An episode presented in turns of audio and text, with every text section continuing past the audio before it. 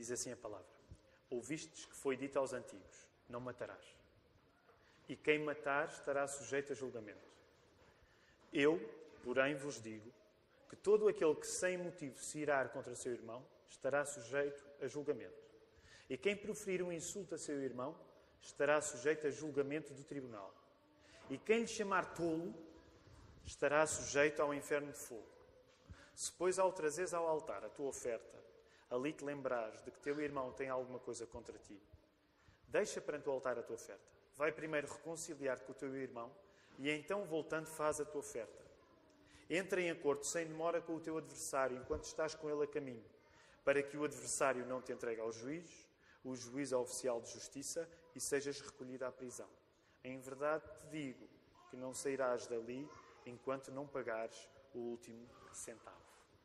Ainda antes de podermos nos sentar e regressar à palavra, vamos aproveitar alguns momentos para nos saudarmos uns aos outros, sobretudo aqueles que nos visitam, e se for caso disso, eventualmente até orar por alguém que tenha essa necessidade. Vamos orar. E há uns meses para cá, nós temos estado a estudar o Sermão do Monte, e um dos desafios simples que começámos por colocar a todos era o desafio para a memorização de pelo menos uma parte inicial do Sermão do Monte, as bem-aventuranças, também chamadas de beatitudes. Então, por isso, a cada domingo que nós temos estudado o Sermão do Monte, temos relembrado e recitado as bem-aventuranças. E é a oportunidade que vamos ter agora. Portanto, o Ricardo está a projetar rapidamente os textos, apenas para se alguém estava mais esquecido de se lembrar. Se está connosco a primeira vez, fique descansado, não tem de saber decorar algo que não memorizou. Eh, mas deixe, deixem-me desafiar todos, ehm, dizer-vos que, enquanto igreja, enquanto comunidade, uma das coisas que nos anima é a memorização de textos bíblicos, porque temos sentido a transformação que acontece quando os textos bíblicos são colocados no nosso coração através da memorização. Significa que passamos a ter uma Bíblia uma aplicação da Bíblia ainda mais eficaz do que uma aplicação no telemóvel. No telemóvel é ótimo, podemos lê-la no telemóvel. Mas sabem que a memorização da Bíblia é ter a aplicação no nosso cérebro, não é? em que, no nosso coração. E por isso, então, gostamos de recitar as bem-aventuranças e aconselhar sempre outros a poderem decorar partes da Bíblia. Há pessoas na nossa igreja que estão a decorar todo o Sermão do Monte e, portanto, esse, esse é também um desafio interessante. Então vamos, o Ricardo mostrou e já tirou, portanto cada um teve o seu tempo para memorizar, para relembrar. Vamos dizer-lhes de cor então os primeiros 12 versos do Sermão do Monte. Vendo Jesus as multidões, subiu ao monte e, como se assentasse, aproximaram-se os seus discípulos. E ele passou a ensiná-los, dizendo: Bem-aventurados os humildes de espírito, porque deles é o reino dos céus. Bem-aventurados os que choram, porque serão consolados. Bem-aventurados os mansos, porque herdarão a terra. Bem-aventurados têm fome e sede de justiça, porque serão fartos. Bem-aventurados os misericordiosos, porque alcançarão misericórdia. Bem-aventurados os limpos de coração, porque verão a Deus. Bem-aventurados os pacificadores, porque serão chamados filhos de Deus. Bem-aventurados os perseguidos por causa da justiça, porque deles é o reino dos céus. Bem-aventurados sois quando por minha causa vos injuriarem e vos perseguirem e mentindo disserem todo o mal contra vós.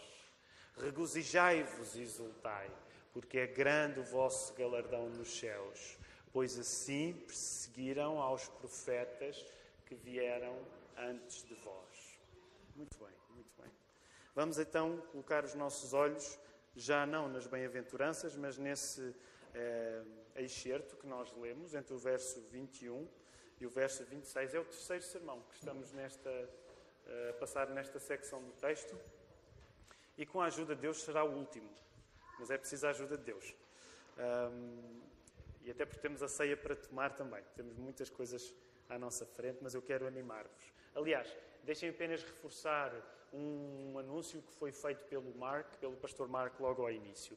Não se vai embora desta igreja nesta manhã se tem algum motivo de oração que gostássemos que orássemos já.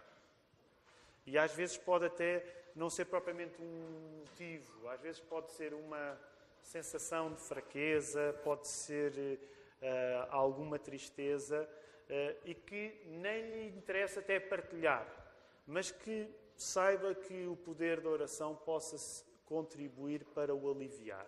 Então, nós não gostaríamos que ninguém uh, viesse a esta igreja, a esta casa de oração, e podendo ter a oportunidade de nós apenas orarmos por vós, não é magia, os pastores e os diáconos não têm magia para fazer, mas invocar a benção de Deus na, nossa, na vossa vida. Portanto, se há algum motivo de oração que têm e que gostariam que ainda hoje orássemos por vós, por favor, uh, socorram-se de qualquer diácono ou pastor.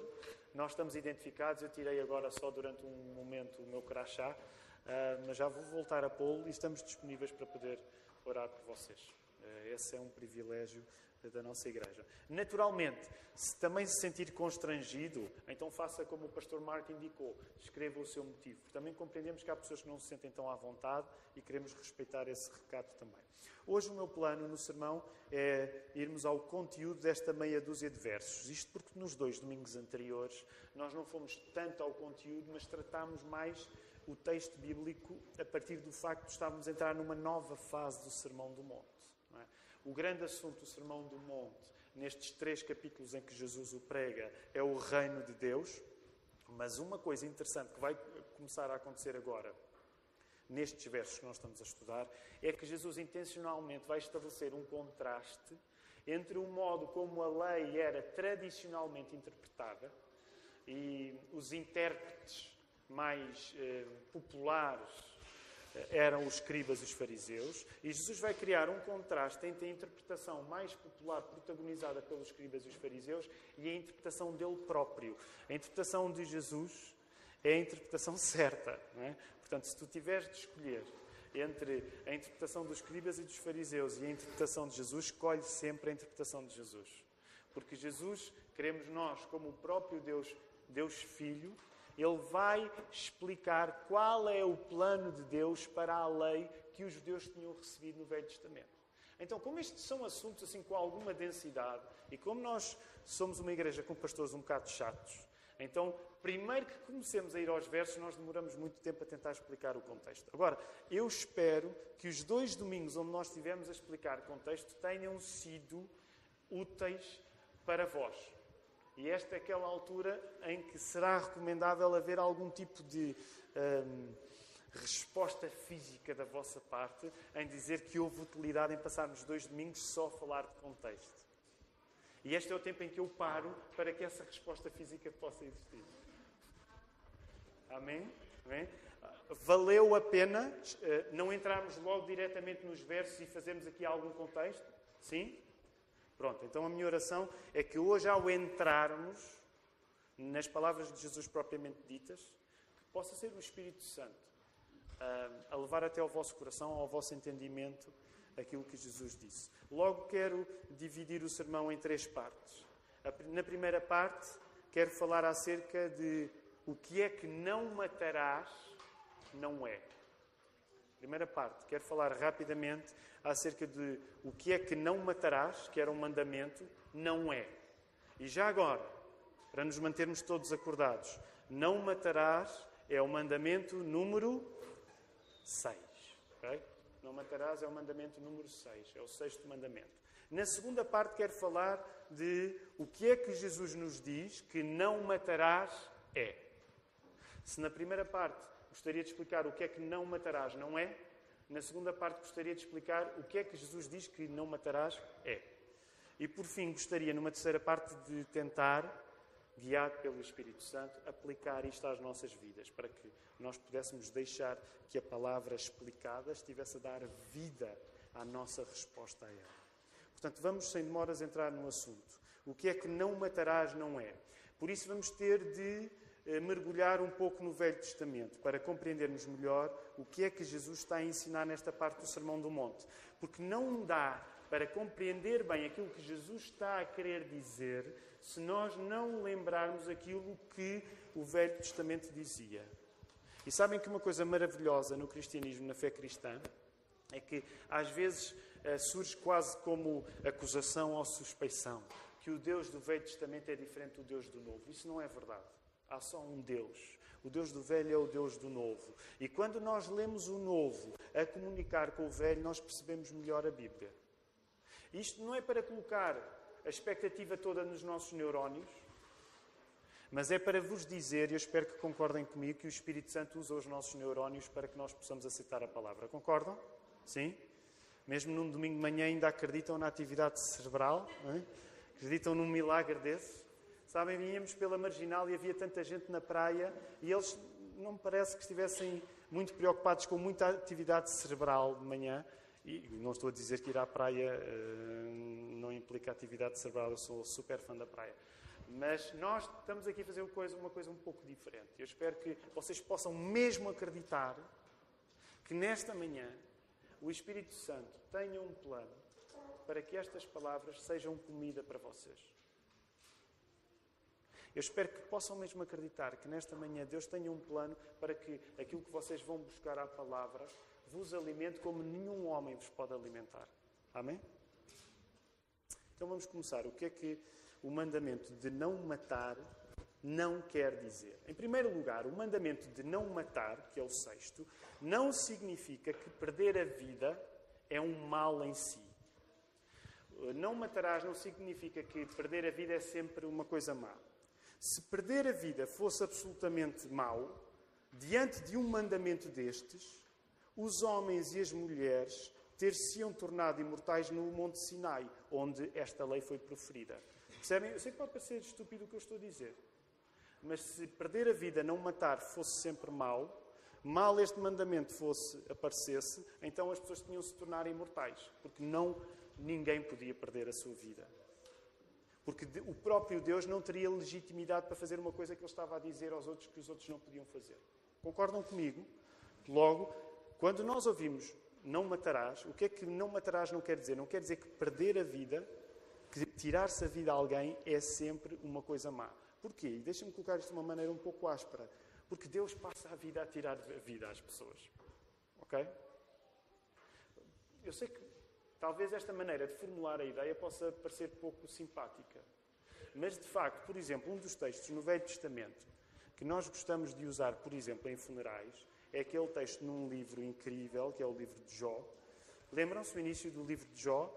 Quando Jó passa por uma provação tal, provação essa sancionada por Deus, Deus não teve a ideia, quem teve a ideia foi Satanás, mas Deus deu liberdade a Satanás para ele levar a sua ideia uh, até ao fim.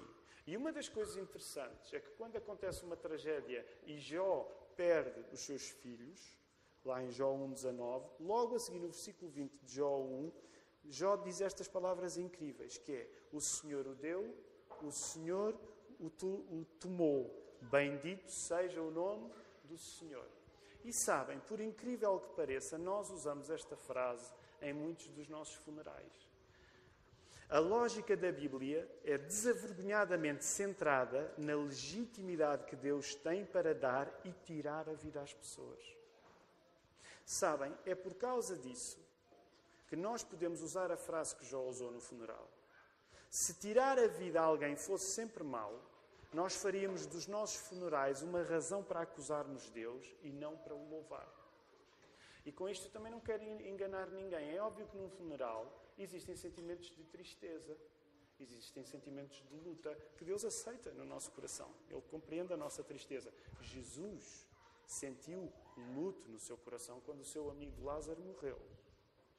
Portanto, não é errado para um cristão, quando ele perde alguém, quando alguém morre, querido, não é errado para essa pessoa ficar triste, ficar profundamente abatida. O próprio Jesus passou por isso. No entanto, nós sabemos que, ao mesmo tempo que não é errado para nós ficarmos tristes quando alguém que nós amamos morre, não é errado para Deus decidir tirar a vida de alguém. É nesse sentido que nós não podemos equivaler o sexto mandamento, não matarás, à ideia que tirar a vida é sempre errado. Não, não é sempre errado, porque Deus faz isso, Deus toma isso nas suas mãos. E sabem, provavelmente nós, até pode dar-se o caso de sermos pessoas que temos sido poupadas de ver pessoas que amamos a morrer. À medida que vamos ficando mais velhos, isso começa a acontecer mais. Mas uma coisa importante é nós sabermos que Deus tem mesmo a legitimidade para dar a vida e para tirar a vida. E que nós podemos dizer essas palavras que às vezes quase nos parecem assustadoras, que Jó disse: Deus o deu, Deus o tirou, bendito seja o nome do Senhor. Agora era aquela altura, eu não vou fazer, mas era aquela altura em que eu, se estivéssemos num grupo mais pequeno, eu gostaria de vos perguntar: é fácil isso para ti? É fácil para ti lidar com a perda de alguém que amas? Claro que não. Como é que tens lidado quando perdes alguém que amas? Tens sentido a tua fé abalada? E havia muitas perguntas para fazer, mas temos outros, outros assuntos para, para avançar. Há um segundo aspecto dentro deste princípio de tirar a vida, não ser sempre. Se o sexto mandamento, não matarás, assentasse na ideia de que tirar a vida é sempre mal, Deus não teria instaurado logo de seguida a pena de morte. Na lei que Moisés continuou a receber de Deus lá no Monte Sinai, portanto, ele recebeu o decálogo, os Dez Mandamentos, em Êxodo 20, aqui há três anos estudámos, estudámos esse texto. Ah, na lei que Moisés recebeu, se é verdade que o decálogo no sexto mandamento diz não matarás, logo de seguida, em Êxodo 21, 12, nós vemos Deus a instaurar a pena de morte. E há quem diga, ah, isto é uma contradição. Não, não é uma contradição. Como é que nós entendemos isto? Isto não significa, e quero ir com calma e ser explícito em relação a isto, o facto de Deus ter instaurado a pena de morte no Velho Testamento não tem de significar que hoje um cristão tem de defender a pena de morte, mas significa que algumas coisas sobre a pena de morte devem ser compreendidas antes de arrumarmos o assunto à pressa. E aqui deixem-me fazer uma crítica que já fiz há três anos, quando preguei sobre o sexto mandamento. Eu creio e o meu intuito hoje não é, não é discutir a pena de morte, mas eu creio que provavelmente nós, eh, quando falamos no assunto da pena de morte, tratamos com alguma pressa e sem grande reflexão.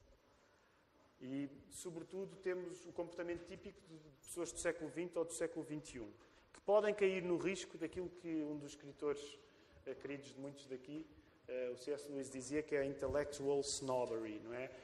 Não, chronological snobbery que é a ideia que às vezes podemos cair numa espécie de snobismo cronológico, que é como nós hoje, num assunto como a pena de morte, somos em Portugal eh, maioritariamente contra, achamos que todas as pessoas que defenderam a pena de morte, elas de certa maneira estavam moralmente menos preenchidas do que nós. E eu gostaria de vos dizer calma quando o assunto é a pena de morte, porque Deus de facto instaurou a pena de morte.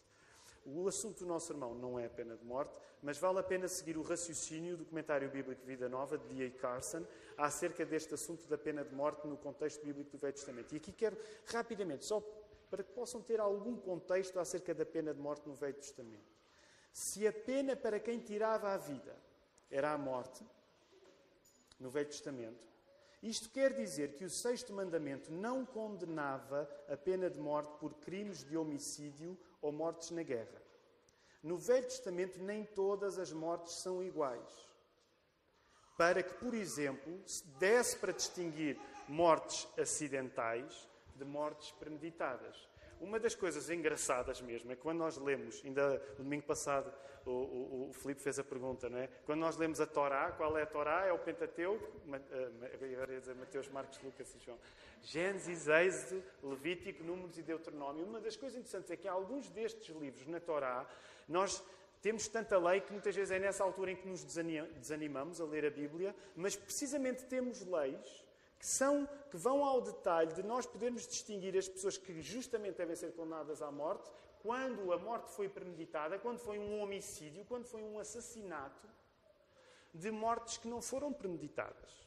Portanto, o Velho Testamento, ao albergar a pena de morte, ele não olha para as mortes todas da, da, da mesma maneira. Aliás, lembram-se a um sermão há umas semanas depois, na quinta-feira, não esqueçam, temos uma reunião à quinta-feira às oito, são todos convidados a estar. Um dos propósitos da reunião de quinta-feira é nós podemos um, partilhar um pouco acerca do sermão e podemos ter mais oportunidade para partilharmos todos uns com os outros. E alguém dizia que tinha ficado surpreendido com a ideia de nem todos os pecados são iguais na Bíblia. De facto, eu acho que podemos dizer com alguma segurança, nem todos os pecados são iguais para Deus. Isto não quer dizer que nós começamos a fazer escalas de pecados e que desvalorizamos os pecados pequenos. Quando Jesus, no seu próprio Sermão do Monte, fala acerca de pecados, quando Jesus, no seu ministério, fala de pecados, por exemplo, que são imperdoáveis, como o pecado contra o Espírito Santo, o plano dele não é que nós desvalorizemos os pecados pequenos. O plano dele é que nós valorizemos qualquer tipo de pecado como atentados contra a santidade de Deus, contra a bondade de Deus. Logo, a própria pena de morte no Velho Testamento distinguia mortes premeditadas de mortes não premeditadas. E vou dar-vos apenas alguns exemplos. Ah, as penas do Velho Testamento, em Êxodo 21, estavam baseadas no princípio de simetria moral. O castigo deve equivaler ao crime. Nos filmes americanos diz como é que é? Punishment must fit the crime. É assim? É, não é? Nunca ouviram essa expressão nos filmes americanos? Vocês não veem filmes americanos, são todos europeus, só veem cinema europeu, são muito intelectuais. Assim. Então, o crime, o castigo deveria corresponder ao crime. Eis de 21, 23, 25, ao estabelecer a tão incompreendida chamada lei de talião. Qual é a lei de talião? Olho por olho, dente por dente. Quando o Velho Testamento usa esta expressão, ele não deseja perpetuar a violência, como geralmente a interpretação apressada interpreta. A ideia de olho por olho, dente por dente, não era perpetuar a violência, era preveni-la através de uma sanção que fosse proporcional. Neste sentido, a pena de morte não pode ser vista primariamente como um desrespeito pela vida, mas como o seu oposto pela valorização da vida. Okay? A ideia era: se tu tiraste uma vida, tu vais ter de pagar com o mesmo, com a mesma moeda, aquilo que tu tiraste. E permitam-me este comentário, eu sei que sempre que se fala pena de morte, isto às vezes resvala um pouco, e o meu intuito não é, de facto, nós conservarmos o nosso irmão à volta disto. Mas permitam-me uma opinião, e podem não concordar comigo, ok? Podem não concordar comigo. Mas eu creio que nós, por exemplo, quando temos a lei que temos em Portugal, é uma lei que desvaloriza a vida.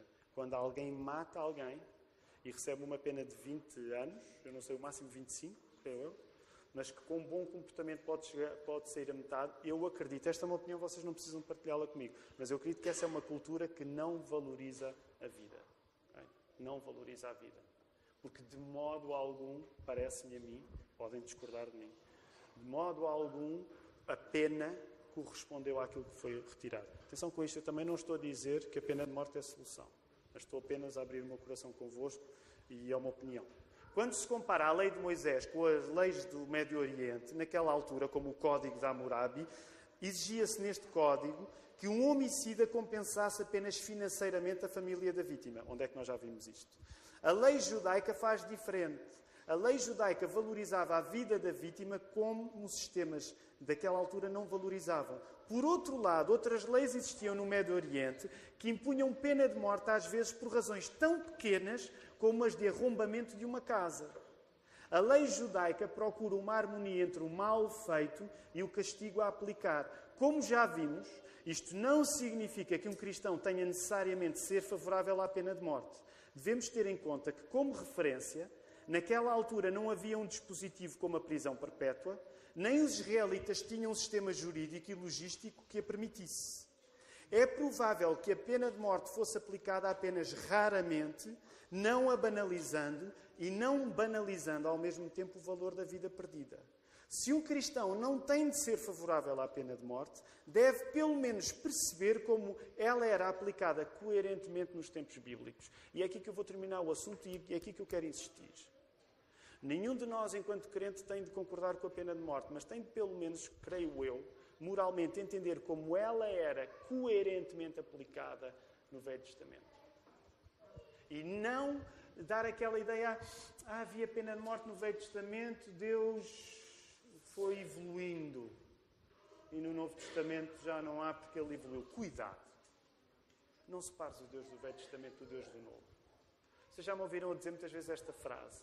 Muitas vezes as pessoas dizem, ah, o Velho Testamento, o Velho Testamento é aquela parte difícil, complicada, uh, é melhor nem ir lá. Mas é no Novo Testamento que Deus sacrificou o seu filho, não é no velho. A coisa mais terrível que a Bíblia tem para te dizer acontece no Novo Testamento com a morte de Jesus. Portanto, não é razoável que nós façamos do Deus do Velho Testamento uma coisa e o Deus do Novo. Eles são o mesmo e a história tem de ser lida em arco. Só para terminarmos este assunto, é interessante notar que já na lei do Velho Testamento estava manifestado o desejo de não se permitirem abusos do sistema legal. Isto porque a aplicação da lei é sempre falível. Por exemplo, há sentenças diferentes para a morte de um ladrão, em Êxodo 22, 2 e 3. Se o ladrão fosse morto de noite, o proprietário era inocente de qualquer crime. Se fosse de dia, o dono da casa era culpado de derramamento de sangue. O objetivo era que ninguém aproveitasse para matar alguém e depois, posteriormente, acusá-lo de que ele estava a roubar a sua casa. Percebem a ideia? Percebem a complexidade de um código moral de um povo que está a viver no deserto? Quem é que é juridicamente sofisticado? Eu acho que eles eram mais sofisticados do que nós. Se querem que vos diga. Sabiam distinguir, distinguir uma coisa da outra. O objetivo era a justiça. Porque se assim fosse, então a lei estaria a beneficiar a parte culpada. Isto indica que até um ladrão recebia algum tipo de proteção legal na lei do Velho Testamento. A lei judaica demonstrava que não devemos acreditar que uma lei justa nunca se engana. É óbvio que a lei se engana. E a própria lei já tentava demonstrar que, querendo ser justa, qualquer lei aplicada por homens se pode enganar. E isso era admirável. Uma das maneiras de resumir este assunto poderia ser explicar que não matarás, e alguns de vocês ouviram isto há três anos, quando falámos sobre Êxodo 20, não matarás deveria ser traduzido de outra maneira, devia ser traduzido como não assassinarás, okay? não cometerás o homicídio. Seria uma tradução mais justa em relação ao que não matar quer dizer ali. Em primeiro lugar, o mandamento de não matar o sexto, uh, vimos, que não é eh, que tirar uma vida não pode ser sempre o mal em si. Mas agora gostava de, de oferecer um segundo aspecto a esta questão. O mandamento de não matar, o sexto, não diz que matar se resuma a um ato físico. E é aqui que Jesus vai entrar. Porque em grande parte, e o Filipe já falou isto na semana passada, em grande parte o que é que os intérpretes da lei estavam a fazer? Não matarás, eles estavam a resumir o não matar a um ato físico, em que eu tiro a vida de alguém. Como vimos na semana passada, num movimento de resumo, e o, o Filipe falou, lembram-se esta questão do movimento de resumo e no movimento de expansão? Quando nós temos o decálogo, temos ali o quê? O que é que está a acontecer? É um movimento de resumo ou é um movimento de expansão? Só para ver se vocês estavam com atenção na, na aula passada. O que é que temos no, no, no decálogo? É um movimento de resumo é um movimento de expansão? É um movimento de resumo. São apenas 10 mandamentos para dizer o pior que pode acontecer tendo em conta uma grande multidão de pecados que nós podemos praticar. Qual é o movimento de resumo no sexto mandamento? Tendo em conta o pecado da indiferença, tendo em conta o pecado da ira, tendo em conta o pecado do ódio, tendo em conta o grande oceano de pecados que sentimentos destes podem gerar, não matar é o pior que tu podes fazer. Movimento de resumo. Por isso é que são só 10. Porque não matar é o pior que tu podes fazer com estes sentimentos. Mas atenção, agora é a vez em que Jesus entra para explicar melhor aquilo que os dois não tinham percebido. Não matar não se resume a tirar a vida de alguém. E agora vamos entrar no, no movimento de expansão que o Filipe explicou a semana passada. No movimento de resumo, o mandamento não matar diz para não fazermos o pior que pode acontecer com a atitude de desconsideração com a vida de alguém, que é o assassínio. Mas no movimento de expansão, o não matarás leva-nos muito além do que é físico. E é precisamente isso que Jesus vai explicar. Isto leva-nos ao segundo ponto do argumento deste sermão, que é o que Jesus nos diz que não matarás é. Okay? Quero avançar rapidamente, mas esta é a parte em que eu vos quero falar. O que é que Jesus diz que não matar é? E agora reparem, Jesus, como bom rabi, e falámos nisto há duas semanas, creio, como bom rabi, Jesus agora vai dar a teoria dele. Cada rabi dava a sua teoria acerca da interpretação da lei. Agora reparem o modo como Jesus vai expandir o assunto. Reparem bem o modo como Jesus vai ampliar o assunto. Voltem a colocar, por favor, os vossos olhos no texto. Okay. Jesus está a falar sobre o sexto mandamento. E agora, parafraseando, Jesus está a dizer, e eu estou a parafrasear, Jesus não falava assim, mas é uma força de expressão. Jesus está a dizer, pessoal, qual é, qual é o sexto mandamento? Não matarás. Boa. Então eu vou agora explicar-vos o que é que não matar quer dizer. E vejam lá. Todo aquele que sem motivo se irar contra seu irmão estará sujeito a julgamento. Isto é o que não matar quer dizer. E quem proferir um insulto a seu irmão estará sujeito a julgamento do tribunal. Isto é o que não matar quer dizer. E quem lhe chama tolo estará sujeito ao inferno de fogo. Isto é o que não matar quer dizer. Se, pois, ao trazeres ao altar a tua oferta, ali te lembrares que teu irmão tem alguma coisa contra ti, deixa perante o altar a tua oferta, vai primeiro reconciliar com o teu irmão e então, voltando, faz a tua oferta. Isto é o que não matar quer dizer.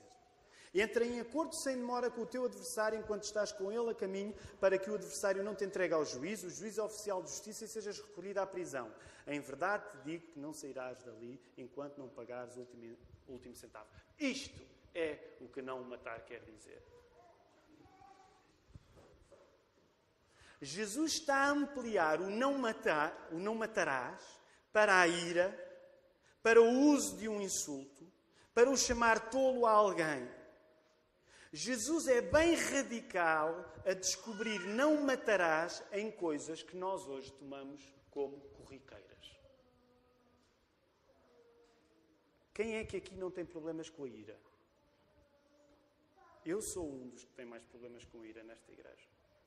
Quem é que aqui não tem problemas em resistir a insultar alguém?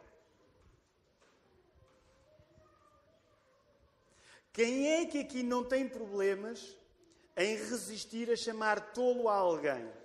Ainda que saibamos que o peso do tolo no aramaico, o raca, era quase um palavrão. No aramaico, este, este raca era quase palavrão. Curiosamente, no grego, diz-se moros, que vai dar origem ao moron no inglês. Sabias, Mark? A vossa língua é muito bíblica. Muito bíblica. Uh, ok? Mas mesmo tendo em conta que o tolo poderia significar uma coisa pesada em aramaico e não tanto no grego, para nós seria o idiota. Mas quem é que daqui não tem problemas em resistir a chamar alguém de idiota? E idiota, até deixa-me dizer que. Até tratar-nos muito bem uns aos outros. Ora, Jesus coloca estas coisas que nos parecem menores a merecerem um tipo de julgamento oficial ao ponto do sinédrio, que era o órgão religioso e civil dos judeus, e pior ainda, o sinédrio era chamado para o assunto, e pior ainda, ele vai falar até na gaína, que era a lixeira que ardia fora de Jerusalém, que é a expressão usada para falar acerca do inferno. Apetece-nos dizer, quando nós lemos esta palavra, palavra de Jesus, pelo menos a mim apetece-me dizer, eu estou a ser, ser sincero com o texto e gostaria que todos fôssemos, que exagero. Então Jesus vai explicar o que não matar é. Jesus vai dizer-me a mim o que é que não matar é. E está-me a dizer que quando eu me iro com alguém, isso é, não, isso, isso é matar, que exagero. Então Jesus vai explicar o que não matar é. E está a dizer que quando eu passo por um idiota, porque há muitos e lhe chamam idiota, e, e, isso é matar a pessoa. Reparem bem a maneira como Jesus amplia o problema que está na proibição de nós não matarmos ninguém. Que exagero achar que mereço arder num fogo semelhante ao da lixeira fora de Jerusalém, a guina, que dá origem à palavra inferno, por uma coisa deste calibre, só por chamar tolo a alguém. E Jesus vai intensificar mais a imagem. Continua aí no texto. Ele ainda agora começou. Jesus, eu não sei, de facto, nós às vezes, ah, eu gostava de estar com Jesus, eu gostava de estar com Jesus. Eu acho que não gostava de estar com Jesus, pelo menos, quer dizer, se ele começa a falar desta maneira logo assim, estar com Jesus era realmente perigoso. Era realmente perigoso. E ele vai continuar. Reparem, a imagem, a imagem agora até vai ficar um pouco cômica. Imaginem um homem a levar o seu sacrifício ao templo. O que é que era o sacrifício? Vá, vamos lá. O que é que é o, o homem leva o sacrifício? O que é que isso significa? O que é que é o sacrifício? Ah, eu, esta Bíblia de estudo que eu ao domingo faço questão de levar para a igreja, ela pesa-me. O que é que é um sacrifício? Tenho medo. O que é que era levar um sacrifício ao templo? Para, isto de facto é mau sinal. Significa que vocês não têm a mínima ideia e julgam que é um grande sacrifício vir à igreja. Se calhar é, mas não se compara nada com o que eles, judeus, tinham de fazer. Sabe o que é que era levar um sacrifício ao templo? Geralmente era levar o quê? Era um animal. Era levar um animal ao templo. Para lhe acontecer o que no templo? Arranjarem-se uma, uma gaiola bonitinha onde ele estivesse caladinho, no porão do templo. Hã? O que é que ia acontecer ao animal que nós levávamos? Ele ia ser morto. Ah, mas era um animal, ele já estava velho, é um, é um cão meio cego, ele já era coxo, então ele. Era o melhor, ele não podia ter defeito. Então tu levas o bichinho ao teu lado, é o teu sacrifício a Deus. Repara como a cena é cómica.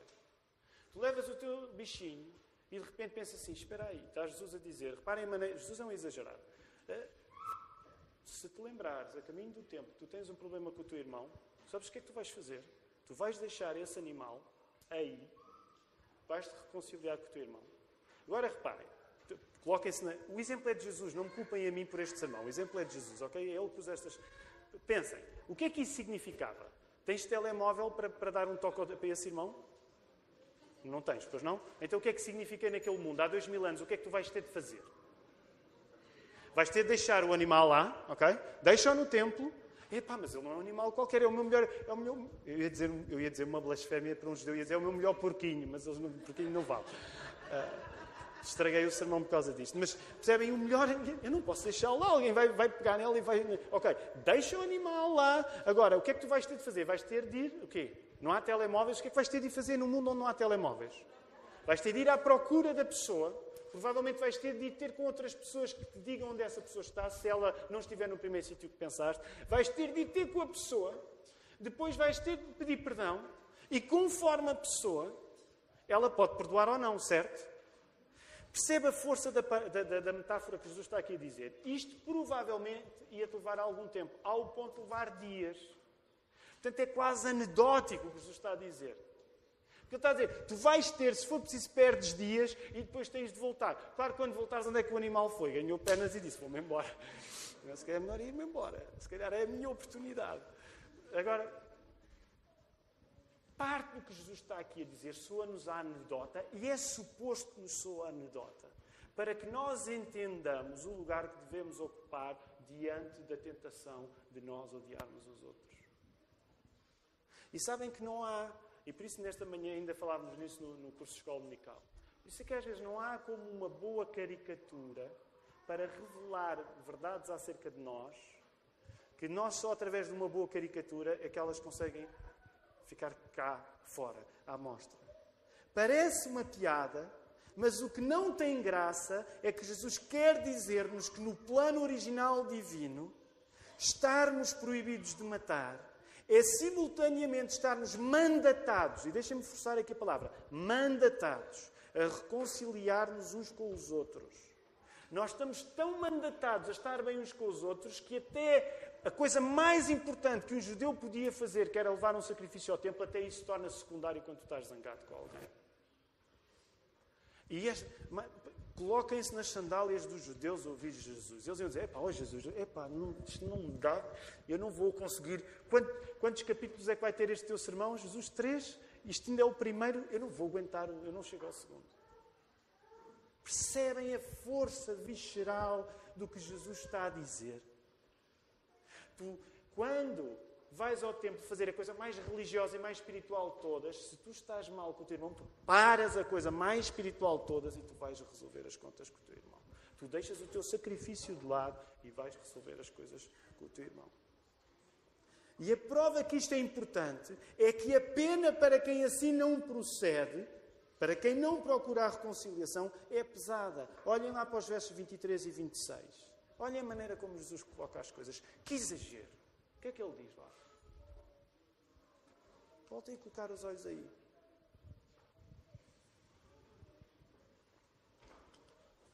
Entre em acordo sem demora com o teu adversário enquanto estás com ele a caminho, para que o adversário não te entregue ao juiz, o juiz oficial de justiça, e sejas recolhido à prisão. Em verdade digo que não sairás dali enquanto não pagares o último centavo. Permitam-me este, este nota à parte.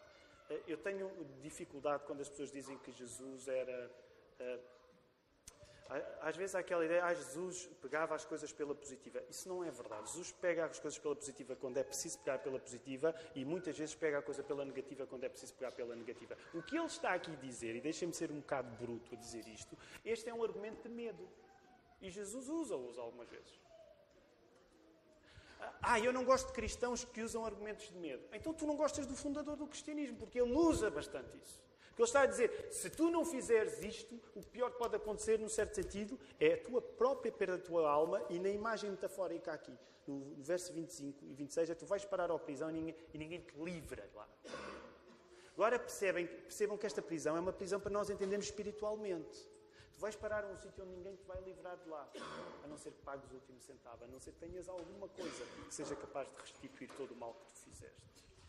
Para Jesus, não matar é buscar a reconciliação e a amizade e, consequentemente, lutar contra o desenvolvimento natural do ódio, da indiferença e do ressentimento em nós. Deixem-me terminar eh, dizendo isto e vamos para as aplicações, mas deixem-me voltar a repetir esta frase. O que é que para Jesus não matar é? Para Jesus não matar é buscar a reconciliação e a amizade e, consequentemente, lutares contra o desenvolvimento natural do ódio, da indiferença e do ressentimento dentro de. Isto é o que não matar é para Jesus. Agora, quero aplicar rapidamente três passos isto à nossa vida. Em primeiro lugar, não tomes a lei. O Filipe falou, pregou sobre isto a semana passada. Não tomes a lei, não tomes a disciplina, não tomes as ordens de Deus como aquilo que acontece quando Deus só não chega. E às vezes nós temos a ideia, ah, a lei é o que acontece quando não há Deus, no certo sentido, porque quando temos Deus não precisamos de mais nada. É verdade que quando nós temos Deus não precisamos de mais nada, porque Deus é a própria lei para nós. No certo sentido é verdade. Mas eu gostaria de avisar de uma coisa: não olhes para comportamentos exigentes como uma coisa dissociada da vontade de Deus para ti. Percebem onde eu estou a querer chegar? Não olhes para estes comportamentos tão exigentes que Jesus está a falar como coisas dissociadas da tua vida. Se assim fosse, se assim fosse, Jesus não teria descoberto um desejo homicida inconfessado em atitudes que nos parecem tão inócuas como chamar alguém de idiota. Ou em atitudes que nos parecem tão inócuas como a ira. Toma estes comportamentos difíceis que Jesus te está aqui a recomendar, deixa o sacrifício, vai reconciliar-te com o teu irmão, Toma esse comportamento difícil de não te irares, de não insultares ninguém, como uma parte fundamental de tu pertenceres ao Reino de Deus. Sabem, só agora, eu tenho mesmo de terminar este sermão, mas isto agora dava para outro sermão, só. Só para aplicar às nossas vidas. Agora começar a aplicar às nossas vidas. Até porque sabem, quando nós nos vamos reconciliar com alguém, eu não me quero perder, mas a reconciliação nunca é um jogo ganho. Eu não sei quantos de vocês já tiveram conversas na vossa vida em que tiveram de perdão, a pedir perdão a alguém. Sabem que há duas hipóteses. Há mais do que duas hipóteses, mas há duas. Duas fundamentais, pelo menos há. A pessoa pode aceitar o vosso pedido de perdão. Mas sabem que existe a possibilidade da pessoa não aceitar o vosso pedido de perdão. Portanto, sempre que há uma conversa de reconciliação, é uma coisa realmente difícil na nossa vida. Sobretudo quando somos nós que estamos na posição de pedir perdão. Também é difícil quando somos nós na posição de perdoar. Se formos sinceros, há coisas que são tão difíceis de perdoar que muitas vezes o melhor que nós conseguimos é ficar num estado intermédio de tentar ir perdoando. E num certo sentido, sim, o perdão é uma coisa que precisamos de ir fazendo todos os dias, mesmo quando declaramos a alguém que já o tínhamos perdoado. Portanto, toma estes comportamentos difíceis de não tirares e não insultares ninguém como parte fundamental de pertencer, pertenceres ao Reino de Deus. Deixa que a lei de Jesus te confronte, como o Filipe falava na semana passada. Deixa que a lei de Jesus te confronte para o teu próprio bem. Segundo ponto. Este outro, isto, isto, só isto dava outro sermão. Não tomes a amizade e o amor pelos outros como aquilo que acontece naturalmente contigo. Um dos nossos maiores problemas hoje é nós tomarmos a nossa fé, o nosso cristianismo, como uma rampa de lançamento óbvio, óbvia para sentimentos positivos. Percebem o que eu estou a querer dizer? Um dos nossos problemas hoje é que nós hoje tomamos com leveza aquilo que não devíamos tomar com leveza. Nós tomamos com leveza um sentimento como o amor e a reconciliação. E vocês já repararam que Jesus nunca usa esse tipo de pedagogia durante o Sermão do Monte? Jesus nunca toma o princípio da reconciliação ou do amor uns pelos outros como uma coisa leve, leve e como uma coisa óbvia. Jesus, nesse aspecto, até vai pela negativa. Ele está sempre a partir do princípio que a coisa óbvia é tu não amares os outros, é tu ganhares indiferença aos outros, é tu ganhares ressentimento contra os outros. Toma antes a tua fé, e deixa-me usar uma palavra que não é agradável, mas como uma trincheira contra os poderosos adversários do ressentimento que crescem dentro do teu próprio coração. Como diz N.T. Wright, Não é nada difícil nós tornarmos contra a vida de alguém, consumindo-nos internamente num fogo semelhante ao da lixeira de Jerusalém. E acrescento eu, um verdadeiro inferno, que começando já aqui, continuará para sempre no grande lago de fogo. Logo, o que eu te quero dizer esta manhã é: determina lutares contra a ira e a maledicência como processos de te afastarem de Deus ao ponto de te poderem levar ao inferno. A ira a maldicência, o ódio e a indiferença são aquilo que leva muitas pessoas ao inferno. Tem dúvidas disso? Tem dúvidas disso? Toma a dureza das palavras de Jesus a sério para que a amizade e a reconciliação sejam valores sobrenaturais visíveis na tua vida. E eu sei que neste sentido este sermão é um sermão muito negativo, porque eu não vou falar nas coisas positivas da amizade. Talvez para o próximo domingo, não sei. Não, não, sei bem como é que vamos fazer.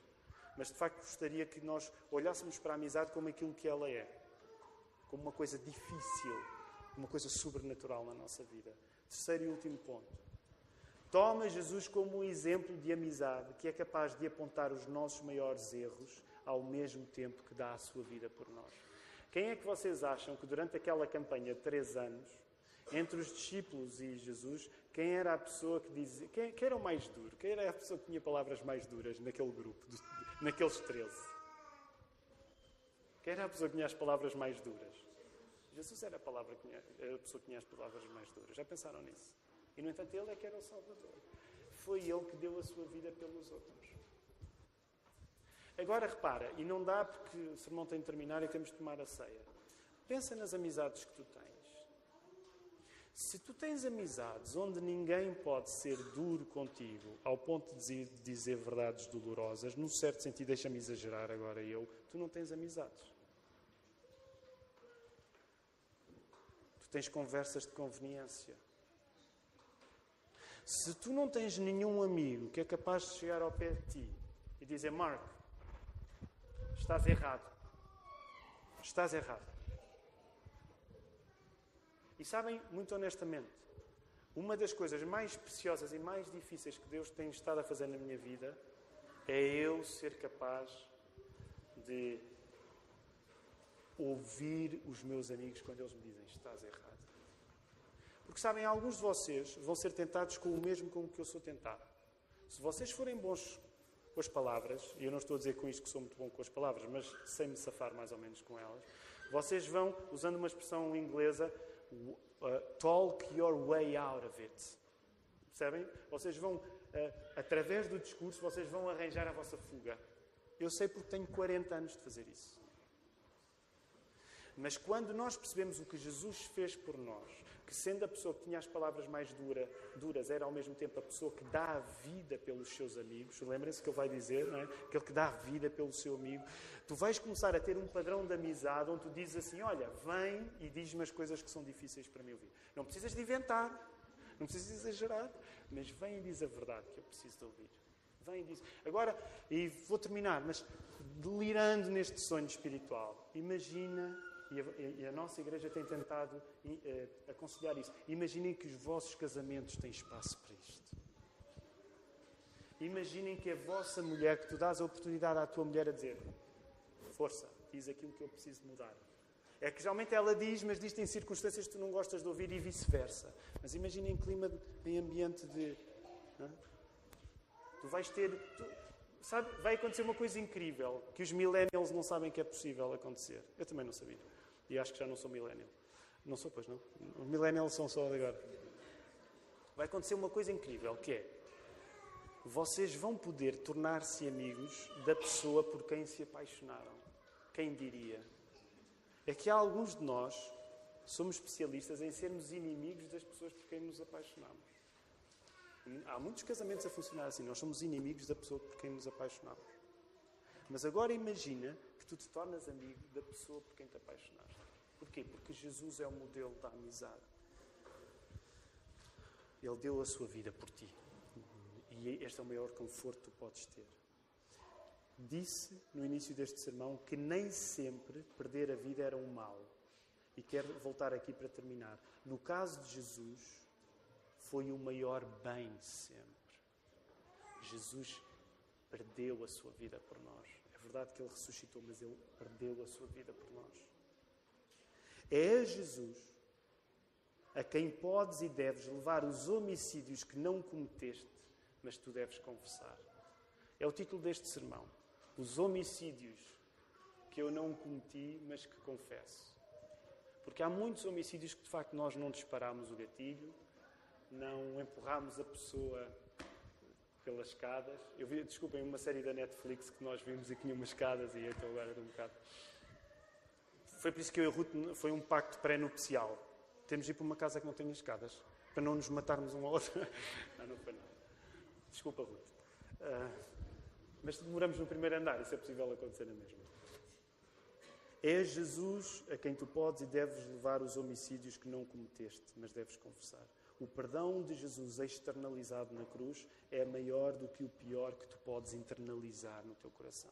E por isso eu quero terminar. Eu sei que foram palavras muito negativas, mas com uma palavra de esperança. Leva a Jesus os teus crimes internos, porque Ele tem perdão para te perdoar. Amém?